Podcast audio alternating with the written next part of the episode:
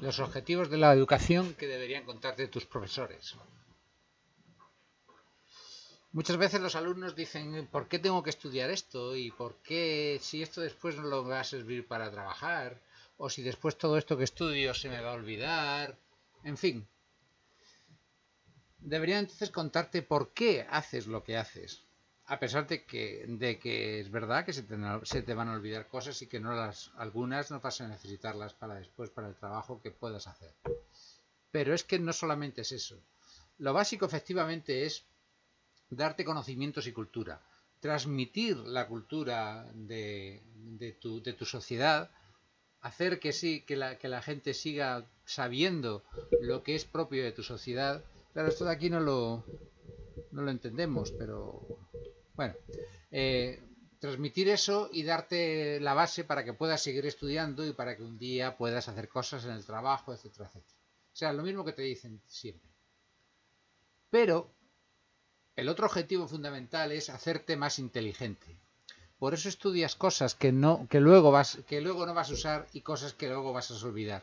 Pero es que es igual, no tienes, no las estudias para recordarlas, las estudias para desarrollar tu cerebro, una persona que hace pesas, coge las pesas del suelo, las levanta, las sube y las vuelve a bajar.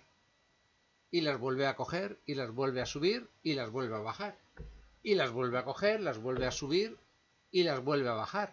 ¿Qué pasa? ¿Qué está haciendo? Pues está, está haciendo el tonto. ¿Para qué sube las pesas y luego las baja? Es que en realidad lo que su objetivo no es subir las pesas, ese es el medio. Su objetivo es desarrollar sus músculos y desarrolla sus músculos utilizándolos. El cerebro es un órgano, como cualquier otra parte de tu cuerpo. No es un alma, es... No, tu cuerpo está hecho de carne, o sea, tu cerebro está hecho de carne como el resto.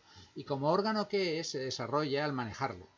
Cuando tú te aprendes un texto de literatura que se te va a olvidar después, lo que estás haciendo es hacer pesas con tu cerebro para desarrollar la memoria.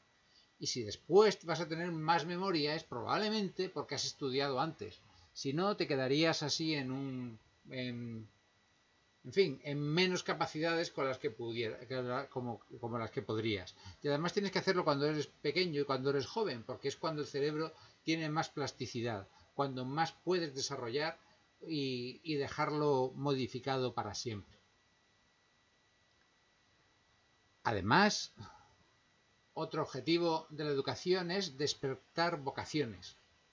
Cuando eres niño, cuando no conoces, tú no sabes qué es lo que te gusta hacer.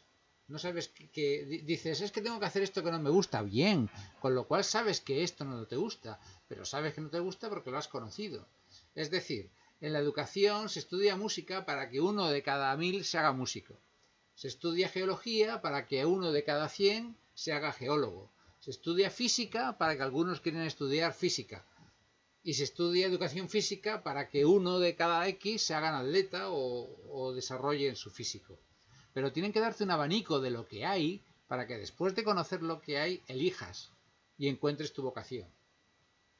¿Mm? Claro, pues, te pueden decir, no, o sea, a mí con que me den unos, unos vídeos y esto sería suficiente. No, porque después, para realmente tener esa profesión, vas a tener que estudiar y prepararte. Luego tienes que pasar por la realidad. No vale con un tráiler, tienes que ver la película entera para poder saber si te gusta o no te gusta.